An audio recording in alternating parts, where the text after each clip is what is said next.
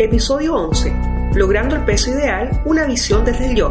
Una conversación de Paul Albante y Marisol Castillo. Hola Marisol, ¿cómo estás hoy? Hola Paul, ¿bien y tú? Muy bien. Qué bueno. Mira, yo estoy bien a propósito. Gracias. Lo sé. Me gustaría que conversáramos hoy día, y no sé qué te parece, sobre lo que significa el peso para las personas. Y, y a veces todo lo que conlleva socialmente desde el pensar, desde lo que es su relacionamiento, incluso cómo la misma sociedad lo percibe. Ok. Y, y como estamos hablando en esta serie de, de podcast sobre una visión integral, me gustaría partir sobre la visión del yo. Ok.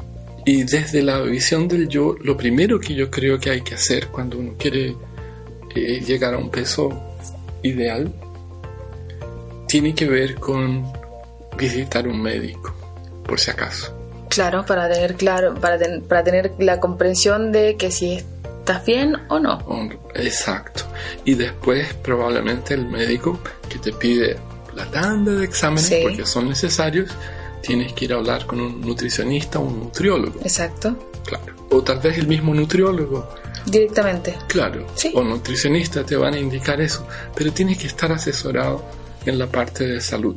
Porque desde la partida debes saber si tu perfil bioquímico está en orden y, y lo que pudiera ser el, el logro de un peso ideal eh, está comprometido por, por algo de salud. Y también conocer la historia de la persona desde su peso, en, en el sentido de que no solamente un nutriólogo podría ayudarte, a lo mejor debe estar acompañado de algún psicólogo Muchas veces, o un coach, o un coach. Claro. O O alguien que haga terapia. hipnosis. O haga, que haga hipnosis. El hecho es que lo que nosotros podemos hacer bajo el mundo del- de las cosas que enseñamos es apoyar a la persona Sí, que logre su, digamos, su, su dieta, sí, ¿cierto? Y, y desde asumir que los perfiles bioquímicos están bien, creo que lo que nos encontramos con generalidad son tres cosas. La primera, que la persona dice que estoy gorda o gordo, ¿sí? o flaca. O flaca, pero a ese flaca muchas veces no, no lo escucho como queja, lo escucho más como personas que dicen tengo disfuncionalidades, Sí, ya como anorexia o Sí. bulimia, y no es solamente el flaca por flaca, sí, ya es más complejo, ¿cierto?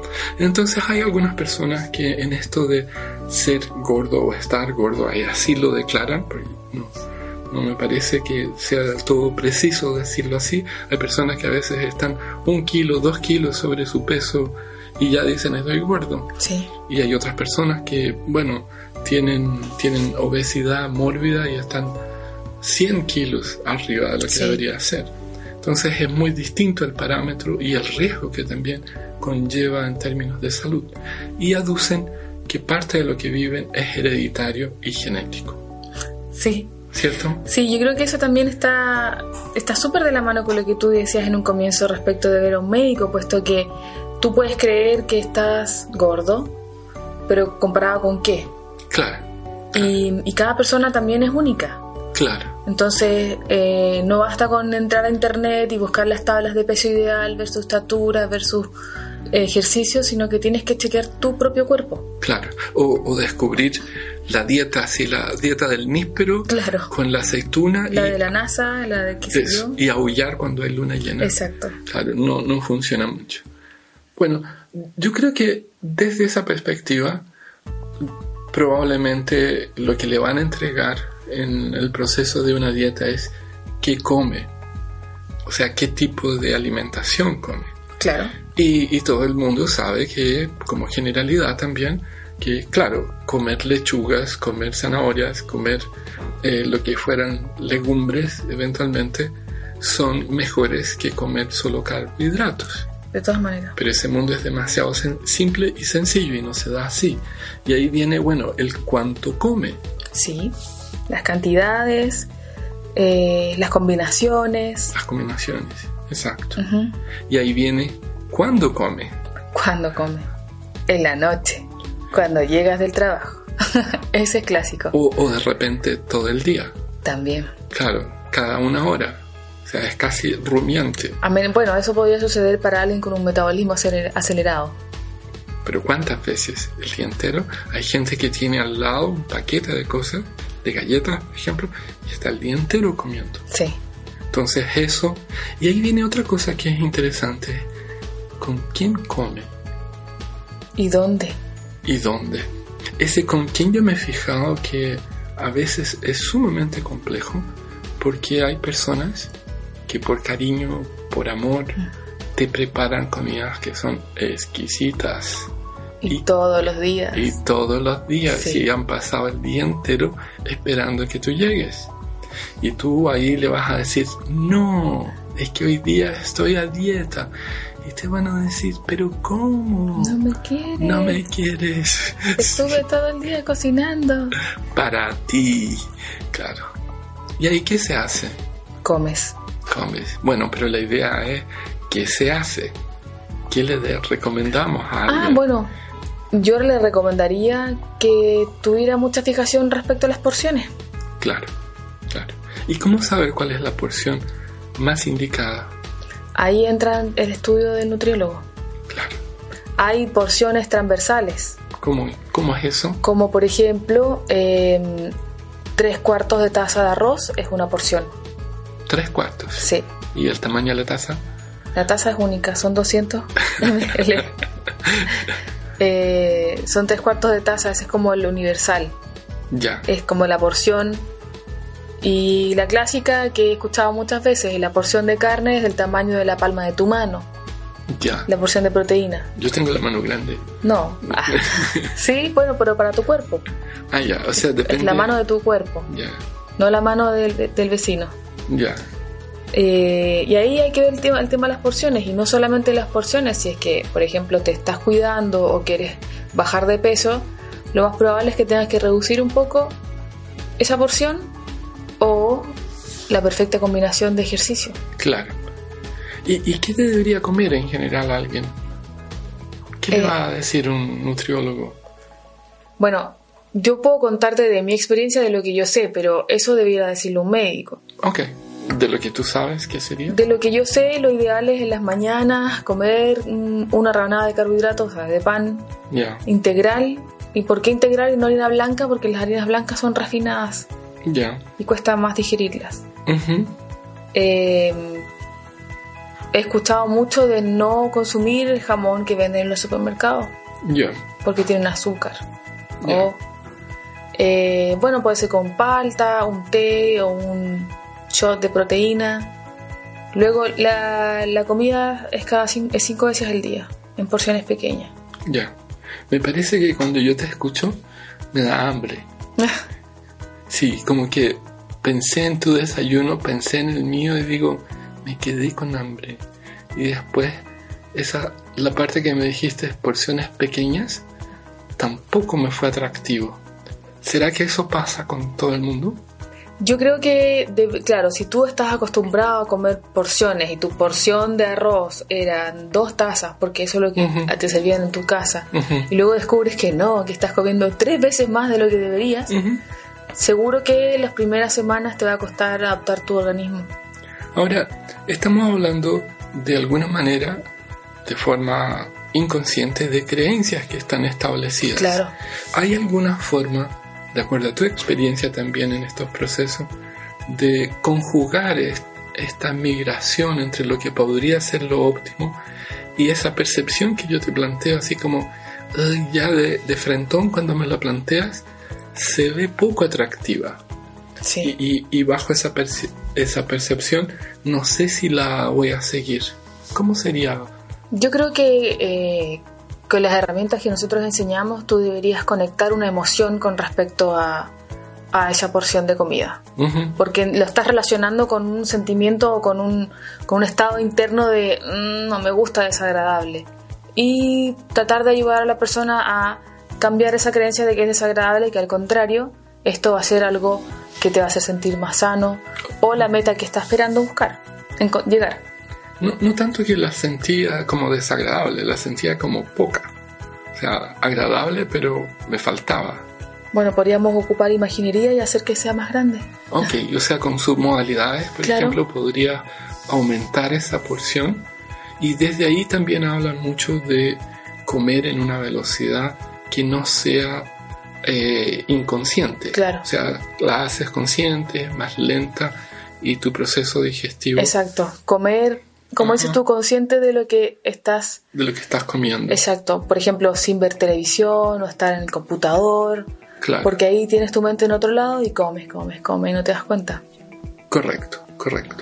Y, y cuando estamos hablando de lo que es eh, la ingesta de comida, yo creo que también eh, tendrías que ver cómo quieres percibirte, ¿Sí? Cómo quieres percibirte. O sea, yo creo que persona. para mí una cosa muy importante para lograr objetivos es, es tener claridad del- de tu meta y la razón. Y, y- y desde lo personal, y lo he visto también de gente muy cercana, que ayuda mucho lo que te estaba comentando desde el principio, de relacionarlo con un valor o con una Ah, emoción. Ya, Entonces, una vez que tú logras que ese valor o esa, esa intención que tú tienes de, de bajar de peso y encontrar el para qué, te va a ayudar a tener todo este compromiso y esta energía para lograrlo. tú me estás diciendo en ese proceso de encontrar el, el valor, el para qué, de tener una imagen de cómo querías ser también Sí. como meta y objetivo. Claro. Hay gente que no sé si te has percatado en, en los trabajos que has hecho, que de repente no logra generar la imagen de cómo querían ser. Bueno, en ese caso tú puedes eh, preguntarle si tuvieras que, im- que imaginar algo así, ¿cómo sería? Claro, Si tuvieras que ver una imagen, claro. ¿cómo sería? El hecho es que hay una desconformidad entre lo que está hoy y lo que quisiera ser, en términos de visual muchas veces, y de sensaciones. O a lo mejor también de lo que es real. Ajá, en el sentido que si es una persona muy, muy eh, con mucho sobrepeso ujú, y espera ser como un modelo de pasarela, ujú. no digo que no se pueda, pero es una meta difícil al corto tiempo. Claro, estamos hablando más bien de pragmatismo, Ujú. de cómo conjugar eso de una forma razonada para que Ecológica. sea ecológica y sea lograble, Claro, ¿no? porque en la medida que quiere cosas que tal vez eh, se logren, pero con mucho más esfuerzo, más Sí. dificultad, de repente decaigan en, en lo que es su meta y objetivo, ¿cierto? sí. En Academia Impact, entérate de los diplomados y workshops que tenemos para tu crecimiento en el desarrollo personal, coaching PNL, hipnosis y mentoring, y sigue construyendo tus sueños. Marisol, estábamos hablando sobre cómo las personas de repente quisieran ser o cómo les gustaría ser percibidos también. Sí. Y desde ahí tú me contabas ciertas cosas que son necesarias eh, como actividad. ¿Qué, qué más cosas se te ocurren que son necesarias? Pensando en encontrar el peso ideal, bueno, hablamos, hablamos de ir a un médico, Sí, hablamos de hablamos del ejercicio de las porciones de los tiempos del, de la disciplina y el compromiso ya, Em, creo que eso es lo más importante también es la constancia la constancia. y, sí. y creer que y creer en ti Ajá. ponerte metas cortas alcanzables Ahora, la constancia para mí no existe si es que no existe disciplina. Y disciplina es un temazo, es un tema claro. Bueno, ahí la forma de poder ayudar sería eh, armando un plan de acción o un, un plan con la persona que le haga sentido, que sea, que sea efectivo para ella o él. Y como te decía, metas cortas con, con recompensas. Ahora, Que ser que no pueden ser comida, sí, obvio, iba a decir eso. No, no sé, de repente el- algo que le gusta a esa persona, de, de hacerse como un regalo a medida que va cumpliendo la meta, que no es comida. ¿Qué es comida? Claro, claro. Bueno, y si hablamos de disciplina y constancia, yo vuelvo a conectarme con lo que son valores, o sea, cuán Sí. importante es Sí. conseguir lo que quiere. Sí, yo creo que eso es primordial. Sí, y, y cuando tú tienes esa, esas dietas, porque la, la que me dijiste a mí no me convenció, por si Ok. acaso, o sea, como una lámina de... Una rebanada de pan rebanada, integral Eso, con una mísera... con una palta. eh, una palta ya No, no, bien, una palta, sino- Me, eh, me dio la idea de algo así muy escueto. Sí. Eh, yo me preguntaba en eso de darme permisos. ¿Cuánto me puedo dar de permisos que al mismo tiempo me den la sensación que yo estoy haciendo lo que debo y no tenga la impresión de que estoy fallando con la dieta? Claro, yo creo que también hay una creencia ahí, Paul, súper importante y transversal en muchas personas respecto de que estar a dieta es comer lechuga, estar a dieta es pasar hambre, ¿Y no es así? y no es así. ¿Cómo es eso? Eh, yo creo que uno debería también darse el- la oportunidad de conocer cuáles son la- las distintas formas de cocinar respecto a comida nutrición, nutrición, a que sea nutritiva y en menos porciones. Ya. Por ejemplo, bueno, capaz que no te va a gustar, pero no sé, una porción grande de zapallos con soya, con ajo, con sésamo y le empiezas a poner muchas cosas, te queda un rico plato, Sí, sí, pero muy, muy bajo en calorías y muy nutritivo a la vez. claro, claro. Entonces yo creo que eso también es, es- es algo que se puede trabajar de, de- de este estigma de que estar a dieta es pasarlo mal. Al contrario, si tú aprendes a cocinar, empiezas a leer y te empiezas a, a instruir en lo que sería la comida sana, Claro, eh, te vas a encontrar con un mundo eh, muy interesante respecto a todo lo que puedes come- comer y, a- y darte permiso. creo que yo estaba pensando más que solamente en el comer y, y- y darte permiso, es como salirme de hacia absolutamente de la dieta. Comerte una pizza Claro, entera. eh, sí, sí, y, y puede ser, pero una vez a la semana. O ¿qué, qué pasa con eso, crees tú? Yo creo que desde mi perspectiva, em, la palabra ya dieta eh, tiene ya un- una connotación negativa. Em, yo creo que hay que cambiarlo por alimentación saludable o, o cambio de alimentación.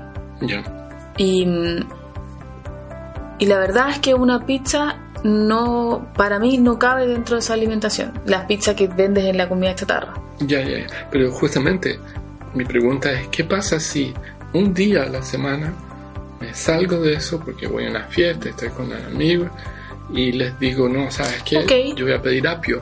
No, ¿Ustedes comen la pizza? Sí, bien. Bueno, en ese caso está, entrarías a un tema de equilibrios Ok. y balances. Por ejemplo, si ese día te comiste un pedazo de pizza, eh, al día siguiente le bajas un poco a otras cosas. Ok. ok. Ya ya son pocas. No, no, si igual puedes comer en cantidades, pero más saludable. Más saludable. Eso me gustó. Eso Entonces me le bajas un bien. poco o te vas al gimnasio. También, También. porque hemos hablado poco de eso. Y ahí otra vez el cuento de gimnasio asociado a esto es otro tema, porque la gente rehuye al gimnasio, yo creo que no tanto porque no le guste hacer, pero es por cómo estructura su vida. O sea, llegar a un peso ideal no es solamente un tema de alimentación, es como reestructurar toda tu vida. Sí, Y un, buen coach de vida puede ayudarte te puede mucho en ayudar eso. mucho en eso, sí, de todas maneras. De hecho, también yo soy de la idea de que si a ti no te gusta ir al gimnasio, no vayas al gimnasio. Haz una actividad física que te guste, Claro. porque si no, la vas a dejar. Claro, y, y hay muchas que a veces son tan sencillas como caminar Sí, que producen efectos similares. caminar, nadar, bailar, eh, Claro. muchas otras actividades que no necesariamente tienen que ser dentro de un gimnasio. Y otra de las cosas que puede ayudar mucho es tener un partner. Claro, claro. Que también esté en el mismo proceso, Exacto, porque si no va a ser una tortura. exacto, y que estén ahí juntos y que se apoyen y que te dé, vamos, vamos, vamos, Claro. que te dé aliento. Ajá. Am, o sea que es, es factible darse permisos, dices tú. Sí, en ocasiones sí. Ya, Lo importante es tener claro esto de los equilibrios. claro. Yo, yo, yo te lo preguntaba porque había visto muchas personas que una vez que se dan un permiso y después otro permiso, mandan a para lejos lo que era el proceso de comer saludable. Claro, como ya no, ya no lo hice. Claro, ya no lo hice y es un fracaso y bueno, ya otra vez no me resultó. Entonces, yo creo que es bastante sano eh, tener la claridad de que esos permisos son factibles de incluirlos y también la conciencia de que, bueno, si me salí del, del plan, puedo volver al mismo equilibrando. Exacto, sí. Y, las bajas de peso.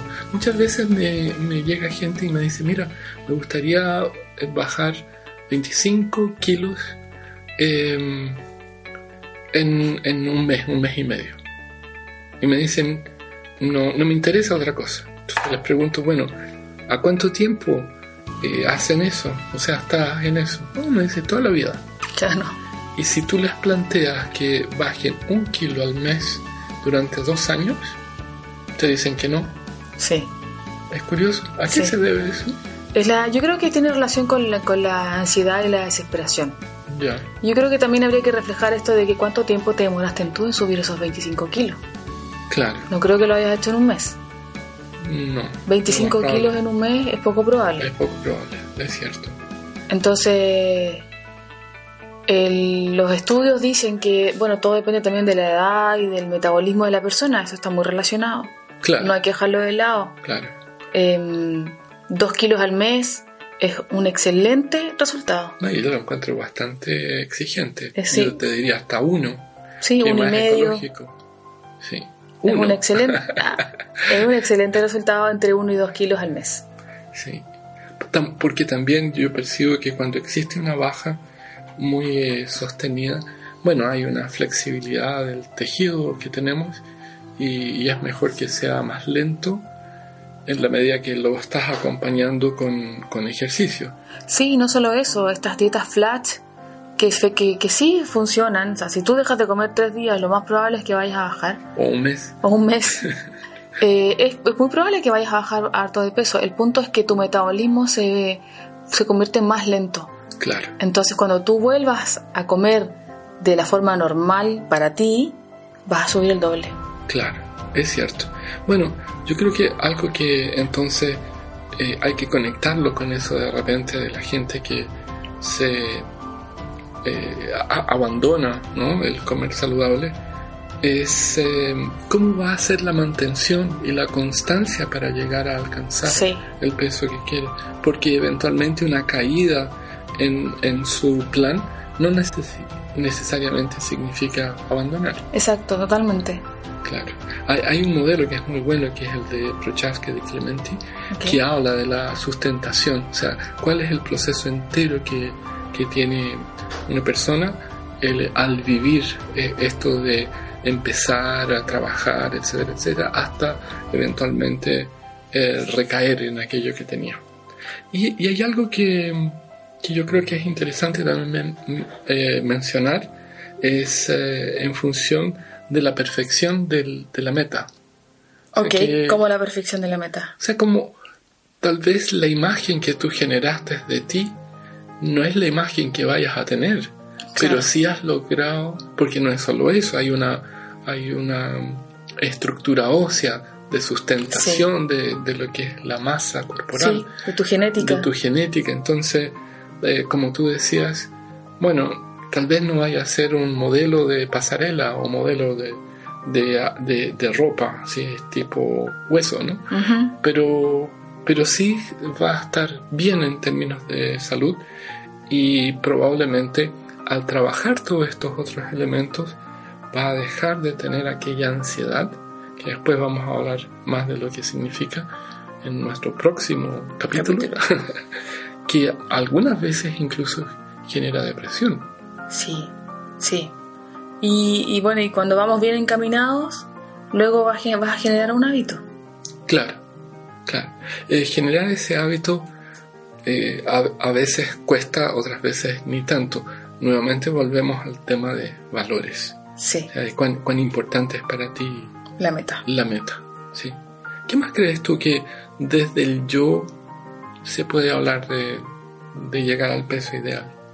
¿Qué más podríamos hablar? Em, yo creo que también desde el yo, una vez que, tú tengas bien definido cuáles son los valores que conectas y la importancia de tu meta, es lo que te mencionaba de, de estar informado, de, de descubrir este nuevo mundo Mm. y, y que puede llegar a ser muy divertido, muy entretenido y no es algo tedioso y no es algo aburrido. ¿Y en positivo? ¿Cómo sería? Es algo muy entretenido, es motivador, es desafiante. Claro, eh, hay que aprender, hay que hay estudiar. que aprender. Sí, sí, sí. Yo, yo me quedo como con la esencia de lo que hablamos, de hay que trabajar la disciplina, hay que tener eh, responsabilidad, constancia Sí, y, y dentro de eso creo que eh, tener claro también que eventualmente es un proceso en desarrollo, o sea que eventualmente tiene ups and downs y a largo plazo o a mediano plazo ya se perciben resultados con la constancia. sí, ¿cierto? se puede. Sí se puede. Yes, you can. You Bueno. can do it. You can do it. Muchas gracias. Gracias a ti, Paul. Gracias. Sigue en el próximo podcast con Poral Banter y Silvana Trigo, donde conversarán sobre el tiempo, una visión integral desde nosotros.